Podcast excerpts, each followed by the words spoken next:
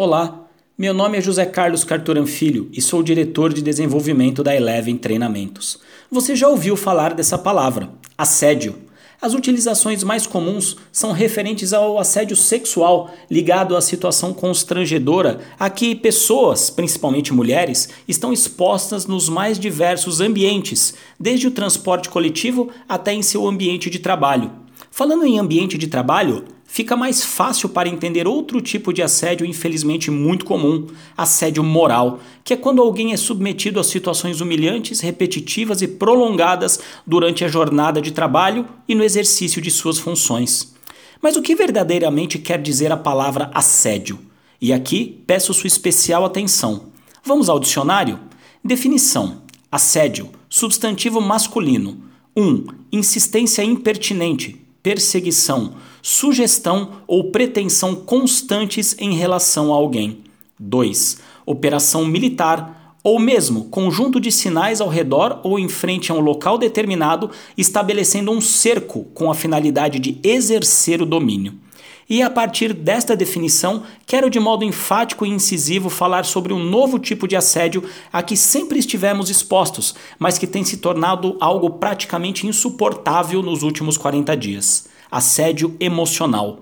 Ou você tem outro nome para chamar as barbaridades a que temos sido expostos e submetidos nesses últimos tempos?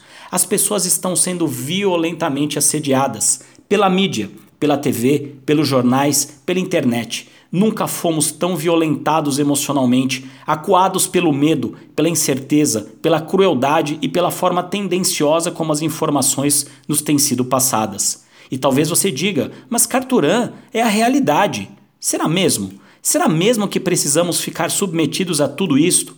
E você pode dizer, mas precisamos ficar informados. Eu concordo. Mas onde termina a informação e começa a opinião? Ou de modo mais direto, podemos mesmo garantir que as notícias, se é que podemos chamar assim o que nos é passado, são isentas e imparciais? Sabemos que em boa parte não são. Ou é notícia ficar massivamente mostrando covas abertas, corpos ensacados, colapso hospitalar, colapso funerário, números e mais números que servem muito mais para nos assustar do que conscientizar? Isso acontece, por exemplo, quando alguém morre em um assalto? Quando um acidente mata dezenas de pessoas? Claro que não. Na TV, por exemplo, são 10 segundos de lave bem as mãos para minutos e minutos de uma exposição tenebrosa e perversa de dados e imagens sensacionalistas que não respeitam quem sofre com a doença e muito menos a quem assiste. E então, novamente você diz: Poxa, Carturan, mas é só desligar a TV ou mudar o canal. Verdade verdadeira? Talvez você que me ouve e tem, por merecimento, 300 canais a cabo mais Netflix, consegue perceber isso. Mas quando falamos em um país com mais de 30 milhões de analfabetos funcionais, sem contar os outros milhões de pessoas que estão vulneráveis emocional e intelectualmente, isso é uma tremenda covardia. E então, aliamos ao assédio moral assédio intelectual. Afinal, lembre-se, por definição, assédio está ligado a estabelecer um cerco para exercer o domínio. Mas qual o ganho com isso? Não posso afirmar, seria precipitado, ainda que pessoalmente eu tenha uma vaga ideia. Mas tudo que disse até agora tem base em premissas comportamentais e de comunicação. No âmbito do comportamento, digo que talvez a única maneira de dominar completamente alguém seja o medo.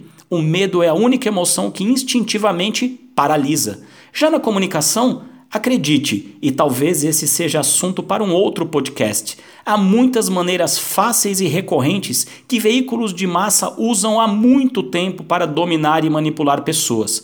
São todos os veículos? Claro que não. E quais são? Veja você mesmo e repare o quanto do conteúdo que você assiste te informa e orienta, o quanto faz você sentir medo, impotência, desesperança, incerteza, raiva, tristeza e outros tantos sentimentos ruins. Aqui não estamos falando de política, e sim de saúde mental e emocional. Mantenha-se informado, seja consciente, tenha bom senso, cuide-se verdadeiramente cuide de seus familiares e faça sim a sua parte. Mas lembre-se, não se torne massa de manobra, não faça parte da turba. Desse assédio você pode se defender. Normalmente, basta apertar um botão.